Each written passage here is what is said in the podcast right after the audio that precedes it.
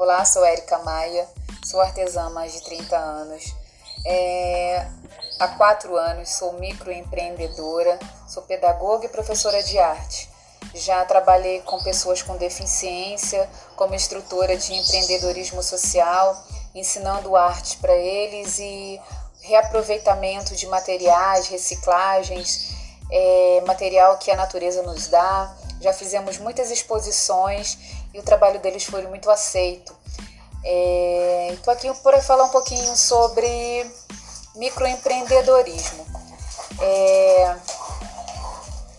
quando eu resolvi ser microempreendedora, eu estava buscando é, consolidar o meu nome, fazer com que eu existisse de fato e dizer quem eu era e o que eu fazia, porque eu sabia que meu produto era bom, porque eu gostava do meu produto, porque eu reconhecia potencial nele.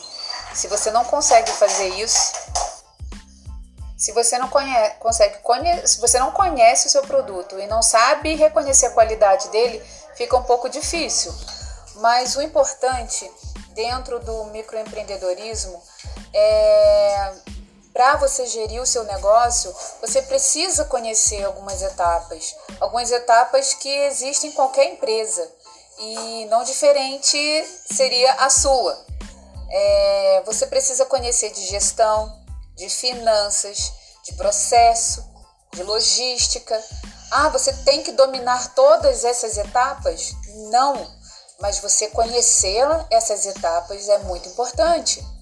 Porque você é o dono, você conhece o seu produto, você sabe o que você quer, mas não adianta você fazer de qualquer jeito, porque vai dar errado, vai ter problema e você vai perder um tempo muito precioso, principalmente para quem está começando.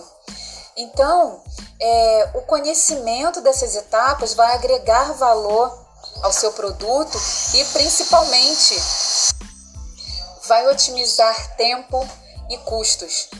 Quem que quer perder dinheiro? Ninguém, né?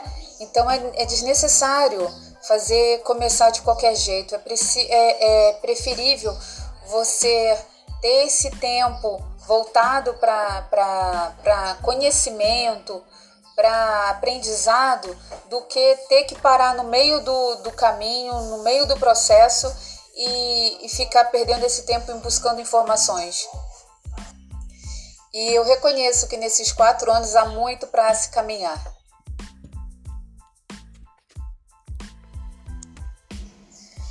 Eu falo para vocês que a caminhada é longa, é árdua, nada romântica, mas se você tem é, é, um plano, se você tem um desejo, se você tem uma meta, um sonho, vai adiante. E tudo que vier vai ser para agregar, vai ser para desenvolver, vai ser para aprimorar, vai ser para melhorar o seu, o seu trabalho, para que você consiga é, se restabelecer e se reconhecer como um microempreendedor e de fato fazer o seu produto ser reconhecido.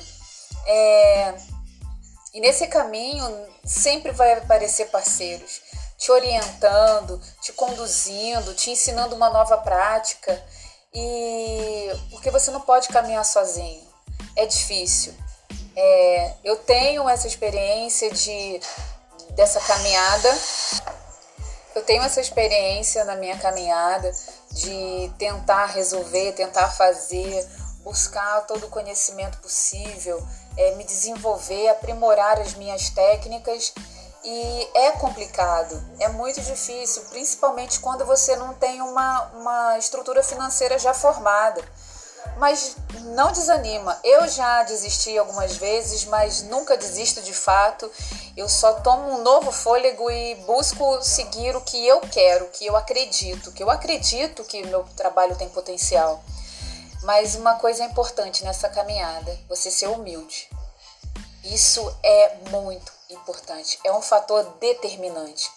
É entender o que o mercado oferta, se seu produto é competitivo, se seu produto está pronto, se você está pronta. E o principal, você precisa conhecer o seu cliente e respeitá-lo, saber que ele é único, saber que ele tem vontade, que ele tem expectativas E tudo que você fizer não pode ser baseado na sua vontade, e sim no conhecimento que você tem do seu cliente. Porque é ele que vai dizer se seu produto vai continuar no mercado ou não. É ele que vai dizer se você vai existir ou não. Então você tem que conhecer e agradá-lo, ah, ofertar o que ele está pedindo, ofertar aquilo que ele anseia encontrar e ele ainda não encontrou. E que seria ótimo que ele encontrasse no seu trabalho, no seu produto. Eu continuo nessa busca é, e acredito que, que eu tenha conseguido já é, avançar muito, mas ainda tem muito para ser avançado, até porque aprendizado é contínuo, é, nada se estagna, tudo muda o tempo inteiro, a tecnologia muda o tempo inteiro, o comportamento humano muda o tempo inteiro, então a gente tem que estar disposto para essas mudanças.